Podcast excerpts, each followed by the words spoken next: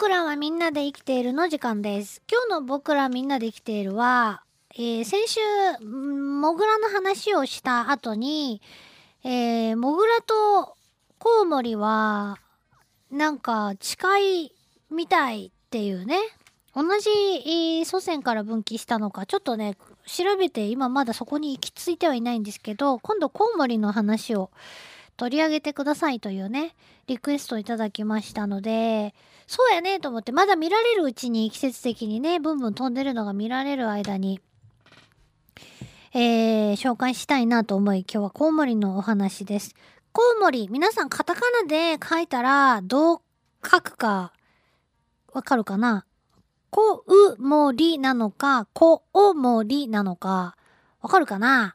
あのですね、私、コウモリは、お母さんとかが子供を抱えて育てるので、子供をおもりする、コウモリやろうって、いいやん、それでって思ってたんですけども、コウモリなんですよね。うん。まあ、微妙なとこなんですけど、えっ、と、インターネットとかでコウモリで調べても出てくるところもあるんですが、まあ、標準和名としてはですね、うなんですね、おじゃなくてね。コオロギはおなんですけどね。まあそんなことはどうでもいいとして、唯一自由に飛び回ることができる哺乳類というね、ことで、コウモリは鳥の仲間じゃないのにブンブン飛べるんですよね。すごいなと思う。で、えー5月ぐらいからかな、夕方、ちょっと日が暮れてきた頃に、空を見上げると、なんか黒いハンカチみたいのが、あバタバタしているのが目に入ってくる。まあ、バタバタしていると言いましたけども、コウモリの飛び方は鳥のように、なんていうかこう直線と曲線が混ざったような、あスムースな飛び方じゃなくて、なんていうかこう、すごい乱れた心電図みたいなね、ぐっちゃぐちゃな飛び方をしているんですよね。むしろ難しいだろう、それって思うんですけども、そういう意味で本当に自由に飛び回ってるやつだなと思います。えー、コウモリがああいう飛び方をするのは、あの、ね、ご存知の通り、コウモリは超音波を使って、えー飛んでいる虫などがどこにいるのかを分析しながらね、飛ぶと。そういう飛び方をするので、えーその虫を追いかけながらね、えーまあ正確には超音波で補足しながら、あ当てながらね、その跳ね返りを元に飛んでいるので、えーなんかこう、直線的なあ飛び方じゃなくて、えーあっちだこっちだ、違うこっちだみたいな飛び方をするのであんなね、えー飛び方になるんだなと。コウモリはどういう手なのかなと。ねえ、コウモリの手の骨、骨じゃない、骨をご覧になったことは皆さんおありでしょうか？私は標本とかで見たり、あと写真とかでも見たことがありますが、コウモリの翼は、えっと、手の指から足首にかけて飛膜と呼ばれる飛ぶ膜と呼ばれるね膜がビヨーンって、えー伸びてんです。皆さん自分の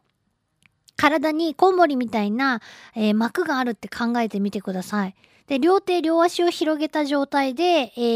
ー膜を作ってみると、指の先から足首までビヨーンってこう膜がね、張ってくるんですよ。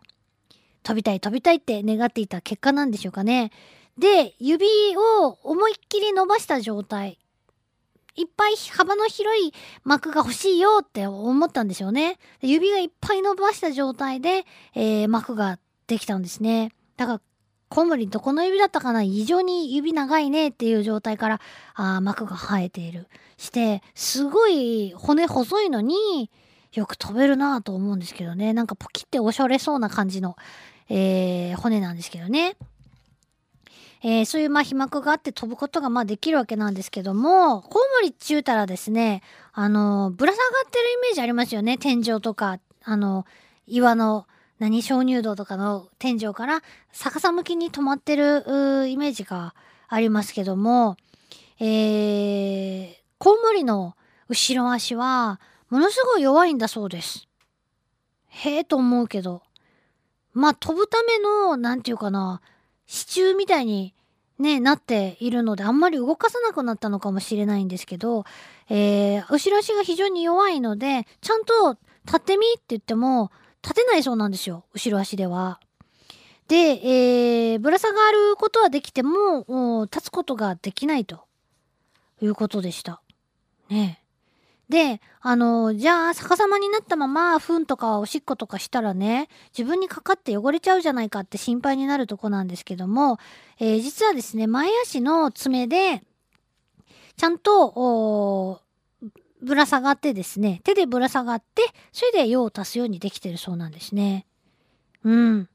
そりゃそうかと思います。で、あとね、あのー、後ろ足で、じゃあ地面に降りたりした時は、どうするのかっつうと、後ろ足で歩くことができないので、立つこともできないし、歩くことができないので、前足、要するにこう、羽ばたくね、羽ばたくあの、翼のついた、あの前足で羽を広げたような、広げてなくてもこう、ん？なんていう、翼を地面について、こう、這うような感じで、えー、動き回ることがあると。それは見たことがあるぞ。なんかものすごく弱々しくて、大丈夫って言いたくなるような動きに見えるんですけど、まあコウモリが、えー、飛ばずに動く、移動するっていうと、そういうようなね、動きになるみたい。えー、でですね、コウモリいろんなイメージがあると思うんですけど、まあ血を吸うとか、こうあの狂犬病をね、媒介するとか、えー、いろんな、あのなんかこう、どっちかっていうと、あんまり愛らしいっていう、ね、えー、いうようなイメージは持ってる方は少ないのかもしれないんですけど、に、私たち、日本人というか、私たちの身の回りで一番身近なコウモリっつったら誰がいるのかなっていうと、家コウモリって言われます。えー、正式標準、あ、標準和名は油コウモリっていうのかな。えー、日本国内では本州、四国、九州、北海道以外ですね、えー、に住んでいると。もうなんかこう、絵に描いたようなコウモリって言ったら変ですけど、えー、パッと見ちょっと笑ってるように見えるような顔のね、あのー、頭からお尻までが4センチから6センチぐらいとすごい小さくて、えー、体が小さい、軽い、え、体重も 5g から 10g ぐらいしかないというコウモリです。見つけたらね、うずくまってるとことかを見つけたことがあるっていう人も何人かはいらっしゃると思いますけども、ちっちゃいんですよね。で、ちょっともうなんか、ひゃー愛らしいっていう感じはするんですけど、えー、コウモリ自体は人目を避けてというか、あの、やっぱり夜行性のものが多く、えー、夜になってね、活動するものが多いので、人目につかないし、どこぞの洞窟に住んでるとか、そういうイメージありますけど、この家コウモリはその名の通りですね、えー、油コウモリは唯一人間が建てたあ建物、家屋だけを住処にしているということなんですね。なので逆に言うと山間部とかそういう建物のない森林部には、あ森林にはですね、生息できないそうなんです。なので、まあ、家コウモリって呼ばれるんですけども、えー、天神でも私は何度も見たことがあるし、皆さんもご覧になったことがあると思いますが、えー、都市部でもですね、住宅密集地とか、まあ、建物があれば、結構住めるということなんです。今日の夕方とかでも、あの、まあ、気温も高いですしね、えー、日が暮れてくる頃、空をね、見上げてみてください。えー、飛んでるかもしれないですね。黒い影がバタバタとね。えー、まあ、どういうところ、どこでも見れるかっていうと、やっぱその餌になる虫が飛んでるところの方がいっぱい見れる、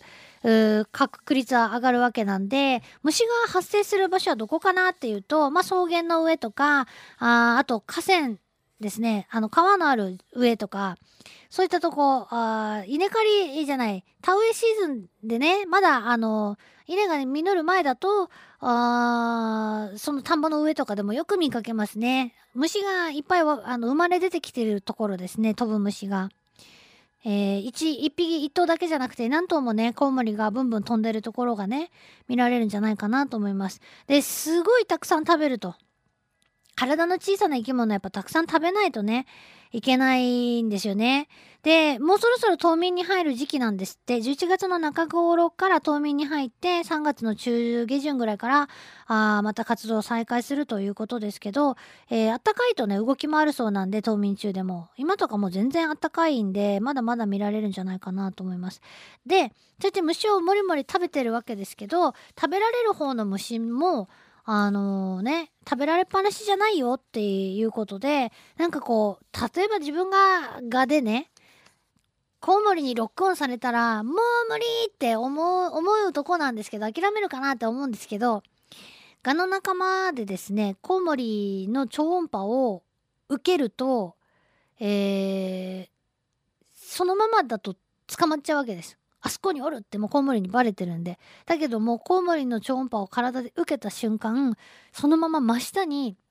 飛ぶのをやめて落下してしまうという習性を持ったガの仲間とかが見つかっているそうで、えー、要はコウモリの超音波が聞こえる耳を持ってるんですね。で、えー、まっすぐ直線的にっていうか、そのコウモリが飛んでる高さで、えー、逃げ回ったとしても、飛んで逃げても、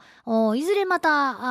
あね、超音波当てられてしまうんで、そうするともう時間の問題、体力の問題になってくるので、そんなやって飛んで逃げるより落ちて、えー、要は目の前からストンとこう、いなくなる。視界からいきなり消えてしまうという方法で、えー、逃げると。ただ、そういうやり方をしても、落ちた先がですね、例えばこう水の中だったりとかするとね、えー、それはそれで、まあ、次の危険な目に遭ってしまうんですけども、食べられるよりはとりあえずマシというような戦略をとっている側の仲間が見つかっているそうです。すごいね。やっぱ何らかのストレスは進化につながるねっていう、まあ、話なんですけども。さあ、もしかしたらこっそりね、皆さんのお家の、えー、ね、屋根裏とかに家コウモリ、油コウモリが住んでるかもしれないんですけど、どうかな？以上、僕らみんなで生きているでした。LoveFM Podcast LoveFM のホームページではポッドキャストを配信中。スマートフォンやオーディオプレイヤーを使えばいつでもどこでも LoveFM が楽しめます。LoveFM.co.jp にアクセスしてくださいね。LoveFM Podcast